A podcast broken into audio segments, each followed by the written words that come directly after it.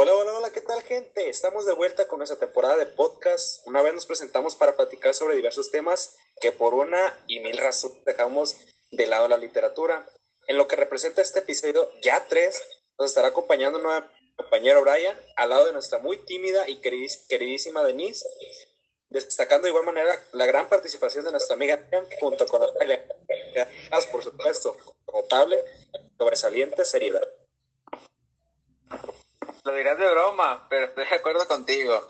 Y sí, una vez más nos encontramos para conocer un poco más sobre los géneros literarios que hoy en día pues nos vuelven, nos envuelven muy dentro y fuera de lo que es la educación. Así es, Brian. Y entrando en contexto, me gustaría compartirles que generalmente en las escuelas se utilizan estos géneros de una forma realmente entretenida pues ya que mediante las fábulas, leyendas y poemas se pretende que los alumnos adquieran un momento de imaginación y aprendizaje. Además, Denise, que también puede utilizarse como una forma de conocer nuevas culturas, ¿verdad? Efectivamente, Miriam, los géneros literarios nos abren muchas puertas hacia el conocimiento. Solo es cuestión de dedicarle un tiempo y pues se sabrá lo que realmente te busca transmitir. Vaya que eso es muy interesante de todo esto que nos comparten, aunque yo también traigo una información acerca del canon y selección de los propios textos que pueden estar íntimamente ligados con dichos géneros literarios. Una de las autoras como Lozón, Bayur y Carranza nos brindan la información de que los conceptos de canon y de selección están íntimamente relacionados. Todo canon en principio supone un principio de selección y una toma de posición con respecto a qué se incorpora y qué se deja fuera en un universo de lecturas.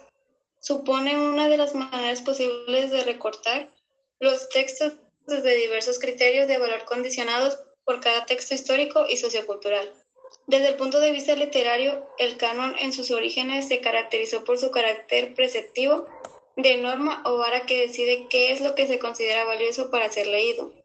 En la tarea de consagrar o dejar fuera subyace una serie de definiciones sobre qué se considera arte en cada momento. Claro, Natalia.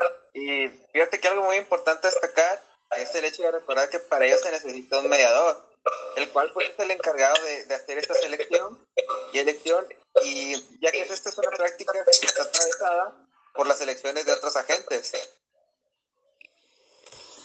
Es cierto, Brian. Yo lo recuerdo, de hecho, hay algo que me quedó muy grabado. Esto porque dice algo muy interesante y algo que para los docentes es algo muy importante de realizar. Mm, tienes razón. Creo que sé de lo que hablas. ¿Acaso te refieres a la selección de textos? Exacto, ¿lo recuerdan? Bastante bien lo recuerdo, porque nos dicen que el mediador debe de conocer y saber identificar cuando los textos se han convertido en una restricción por el rango de edad, permitiendo adecuar y hacer una mejor selección de texto para que favorezcan a su vez una, una lectura efectiva. ¿Saben? Respecto a eso, ahora que lo mencionan ya veo por qué mi mamá me leía muchos textos cuando era pequeña y poco a poco iba cambiando de libros conforme yo iba creciendo. ¿Cómo no lo había pensado antes? Este, tienen mucha razón. De hecho, hiciste que se me viera un bonito recuerdo sobre un gran libro que, me leían de pequeño. No sé si ustedes lo hayan escuchado, pero es el del lugar más bonito del mundo. Si mal no recuerdo, es de Anna Cameron. Fíjense que este libro nos habla sobre la vida de un niño eh, que trata de mejorar sus habilidades y su comunicación con la sociedad. Esto pues tras ser abandonado por su madre y pues de a partir de ello pues quedó a cargo de su abuela. Esto le llevó a trabajar y a valorar las cosas y esto sin olvidar su gran gusto por la lectura. ¿Ustedes recuerdan, alguno? Sí, Brian, yo recuerdo uno muy bonito. Incluso hace poco lo volví a leer. Es el de Yo voy conmigo, de Raquel Díaz Reguera.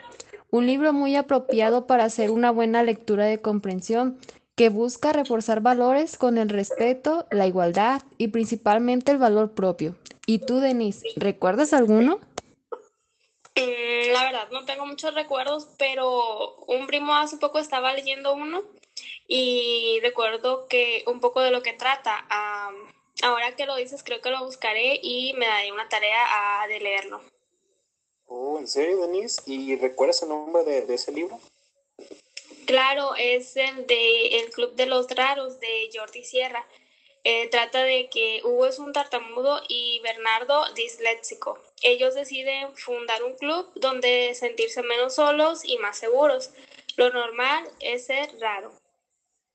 Bueno, pues eh, la verdad me pareció muy, muy grata esta, esta información que nos brinda cada quien y pues creo que es cuestión de valorarla, ¿no? Porque si nos compartan, buenos, nos comparten más que nada buenas experiencias, también por conocimientos, ¿por qué no? Pero creo que es cuestión de, de, tomarlos en cuenta y pues ponerlos a prueba, ¿va? Basta con, con ponernos a, a, leer y como ya nos menciona, por medio de géneros literarios, que son una excelente forma de promover la lectura hoy en día. Bueno, pues sin más, por el momento nos despedimos de este que fue nuestro tercer episodio de nuestro podcast. Gracias, saludos, hasta luego.